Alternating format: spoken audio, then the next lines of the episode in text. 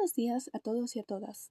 Yo soy Alondra Castillo y el día de hoy hablaremos acerca de uno de los psicólogos sociales con un intelecto tan alto que fue uno de los que más sobresalió de todos estos psicólogos en el área. ¿De quién hablo si no más de Vygotsky?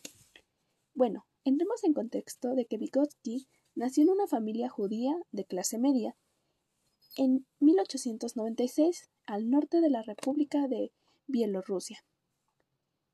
Tiempo después, este mudaría a Gomel. Bueno, él vivía en una época a la que a los judíos no se les quería mucho en este país. Él aprendió a hablar alemán gracias a su madre, quien era una maestra diplomada a pesar de ser judía, y su padre, que era un ejecutivo en el banco de el mismo pueblo. Desde pequeño Vygotsky ya denotaba grandes capacidades para la lectura rápida, la comprensión, así también como la memorización de grandes cantidades de palabras. Se cuenta que este Vygotsky se ponía en frente de los pizarrones, les pedía a sus compañeros que le escribieran lo que más pudieran y él lo memorizaba y lo repetía así, sin errores. También le gustaba la poesía y la literatura. Tiempo después, en la primaria, tuvo un tutor privado que le dijo que él tendría grandes aspiraciones. Pues cómo no, si ya hablaba hebreo, francés, inglés, latín y griego. Así cualquiera tiene grandes aspiraciones.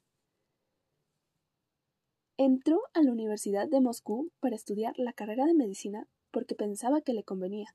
Sin embargo, se aburrió de esta y un mes después cambió a la Facultad de Derecho. Pero, si no fuera tanto, en 1914 decidió estudiar simultáneamente en la Universidad Imperial de Moscú y en la Universidad Popular de Shaniatsky. En 1917, Vygotsky se gradúa incluso de ambas universidades y regresa a su pueblo, Gomel, donde durante los siete años pasa como maestro de literatura, de lógica y de psicología. Vygotsky se empieza a adentrar en el área de la psicología gracias a Freud y James. Después empezaría a ver a Pavlov y esto se vería un poquito reflejado en su libro Pensamiento y Discurso. Sin embargo, no toda la historia de Vygotsky sería motivacional. En 1919 contrae tuberculosis. Sin embargo, en 1924 se casa con Rosa, teniendo dos bellas hijas, Gita, quien sigue los pasos de su padre, pero por psicología educacional, y Asia, quien se especializa en biofísica. Claramente todos los de esta familia eran genios.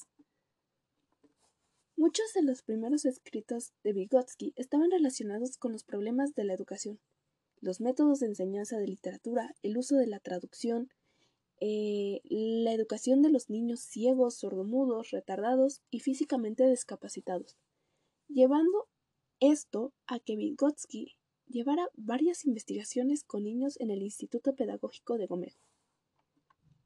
Él estaba convencido de que para diseñar una psicología realmente científica había que replantear bases desde un punto de vista marxista. Es así como a Vygotsky se le denomina como el que empieza con todo este modo marxista de pensar con la psicología. Muchas cosas pasaron para Vygotsky después de esto, se convierte en el director del Laboratorio de Psicología para la Infancia Anormal en Moscú, va a varios congresos, se dice que él daba clases, daba clases incluso en una escuela privada y una pública, donde pues hacía reuniones con sus alumnos, conferencias, muchas cosas más. Era como un maestro más de la Facultad de Psicología. También asumió muchas tareas sociopolíticas. Mm, una de las más importantes se podría decir que era, en el Consejo Científico del Estado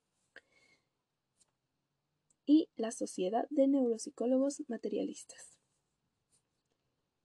pero la más importante es cuando funda en Kharkov el Departamento de Psicología del Instituto Neurológico Ucraniano.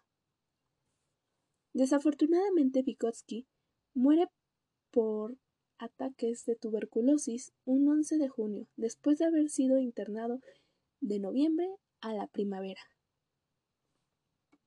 Si bien Vygotsky nos deja muchas ideas acerca de que, pues sí, los niños tienen una manera activa durante el desarrollo psicosocial, también nos dice que el profesor no puede ser alguien que guía a un niño, sino que más bien este sea un facilitador. Es así como los niños crean sus propias estructuras mentales y pueden dar como que cierta resolución a los problemas, a lo que yo llamaría ser muy independientes. Y es obvio que él piense así, ya que él era totalmente así. También dijo que dependiendo de la cultura es como los individuos reaccionarían o pues tendrían una cierta interacción social, ya que no todos son iguales. Y recalcó las etapas, pues estas etapas que son desde el nacimiento hasta la pubertad, mejor conocidas como estadios los cuales son muy diferentes uno del otro y cada uno desarrolla cierto conocimiento en un proceso de interacción entre el sujeto y el medio, entendiendo que el medio social y cultural puede afectar esta variación entre los desarrollos de conocimiento y que el humano al nacer es un individuo ya social, o sea, ya activamente social. Es así como Vygotsky nos abre un mundo de panoramas al decir que los niños son activos, contrario a lo de Piaget que nos dice que son pasivos. Bueno, eso es todo por hoy y me encantó mucho resumirles lo mucho que hizo Vygotsky en poco tiempo, pero no se olviden de seguir sintonizando porque voy a seguir sacando diversos temas. Gracias.